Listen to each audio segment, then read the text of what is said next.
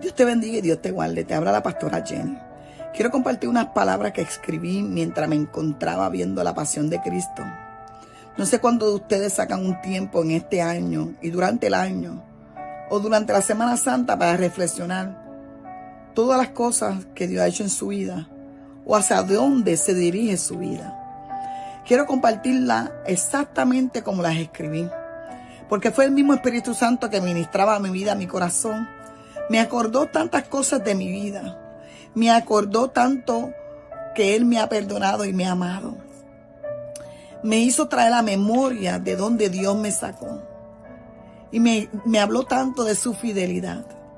Pero espero Dios compartirla con ustedes y que ministre a su vida. Nuestra falta de amor genuino por Jesús es como venderlo y entregarlo de nuevo a la cruz. Con nuestras acciones, palabras, actitudes y nuestro estilo de vida lo negamos. Cuando andamos en desobediencia, es igual que llevarlo a lo que lo condenen, como sucedió aquel día. Nació para darnos testimonio de la verdad, amor y perdón y salvación. Nuestros problemas, circunstancias y procesos muchas veces toman nuestra atención y al momento de elegir entre creer en Cristo terminamos eligiendo a la duda y a la incredulidad. En miles de ocasiones ponemos en duda su poder y cuestionamos quién Él es, dudando en que Él es capaz de calmar todo tipo de tormenta en nuestra vida. Cuando vemos la necesidad de perdonar, ayudar, amar, restaurar y levantar, tomamos la triste decisión de hacer como hizo Pilato aquel día, que se lavó las manos. Aún a pesar de todo, Jesús nunca pensó o consideró renunciar. Cada burla, cada azote, cada gota de sangre fue por amor a ti y a mí. A veces me he preguntado, ¿verdaderamente estamos conscientes del precio que Jesús pagó por nosotros? Un día entendí que todas las veces que le fallamos, que todas las veces que le fallé, que todas las veces que le di la espalda, yo también lo azoté. Yo también lo llevé a la cruz del Calvario. Por eso trabajo día a día fuerte con mi relación con Él. Para no lastimarlo y no fallarle. Ni con mis acciones ni con mis decisiones. Muchos celebran la Semana Santa y la Santa Cena por tradición y costumbre. Y no por convicción de quién es Jesús. Gritamos a los cuatro vientos que le amamos. Danzamos y brincamos, pero al momento de demostrar nuestro amor por Él, es cuando decidimos rechazar, chismear, competir, no creer en la unidad del cuerpo de Dios. Pero cuando el amigo se va, cuando alguien nos da la espalda, cuando tenemos que perdonar, cuando alguien nos hiere, cuando alguien nos traiciona,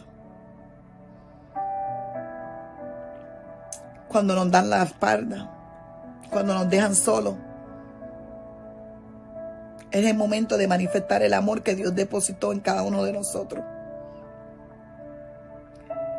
Pero cuando le tocó a Jesús, Jesús no hizo lo que nosotros hacemos. Él solamente le dijo al Padre, Padre, perdónalo porque no saben lo que hacen. En vez de nosotros demostrar agradecimiento y demostrar que Él nos amó por encima de todos, comenzamos a hacer cosas que lo lastiman y lo desagradan.